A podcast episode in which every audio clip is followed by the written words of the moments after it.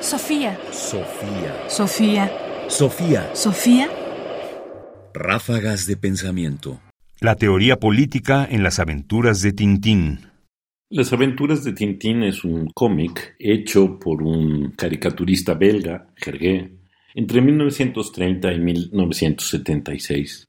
Para quienes lo conocen, narra la historia de un reportero, Tintín, que viaja por el mundo y enfrenta distintas aventuras, siempre ligadas de alguna manera con el presente de las décadas en las que es escrito. Pierre Skilling, que es un sociólogo y un politólogo, ha pensado que Tintín tiene y sirve especialmente para que los jóvenes entiendan una cierta relación con el gobierno. Escuchemos.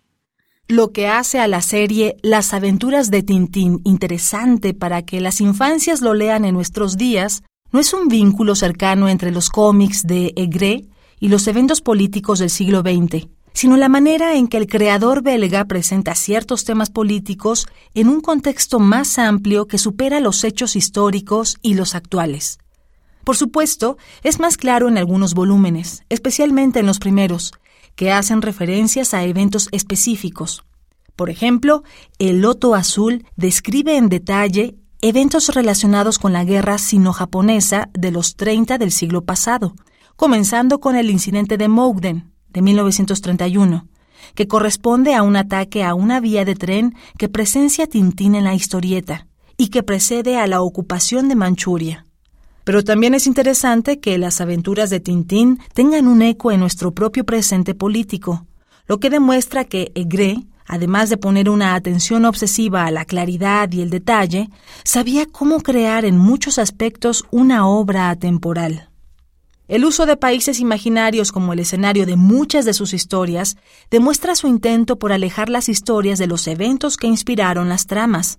Sildavia y Borduria representan estados menores de los Balcanes, San Teodoros, un país sudamericano, Kemed, una nación petrolera del Medio Oeste. Los viajes de Tintín le permitieron no solo presenciar la historia en desarrollo, sino también experimentar la diversidad de culturas y sociedades, y especialmente de gobiernos. Hay líderes buenos y los hay corruptos. En los cómics de Egre ambos existen.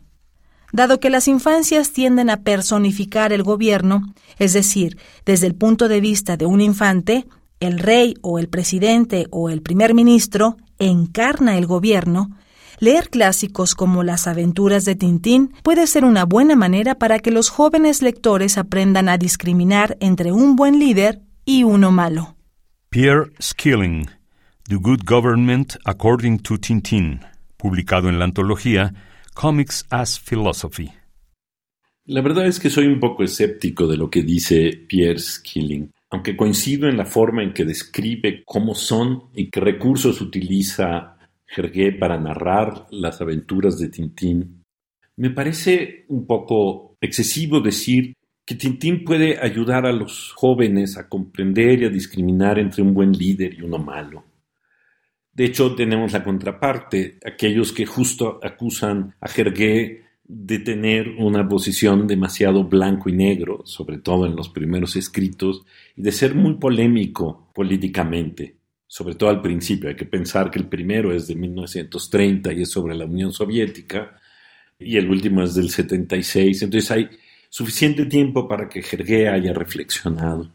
Pero en realidad mi perspectiva no es tanto que esto que logra hacer Tintín sirva para que uno distinga lo bueno y lo malo, sino quizás porque lo que logra, a mi juicio, es crear una atmósfera donde la vida política es comprensible a nivel de la estructura en una caricatura y uno entiende relaciones, o uno, yo quiero pensar, disfruta las amenazas y las alegrías que ciertas relaciones políticas, sociales, históricas permiten a los personajes. No sé, a lo mejor es que yo creo que lo que sirve de Tintín o lo que disfruta uno de Tintín es que uno puede recrear el mundo de una manera osada sin arriesgar la piel. Comentarios: Ernesto Priani Saizó. Producción: Ignacio Bazán Estrada. Sofía.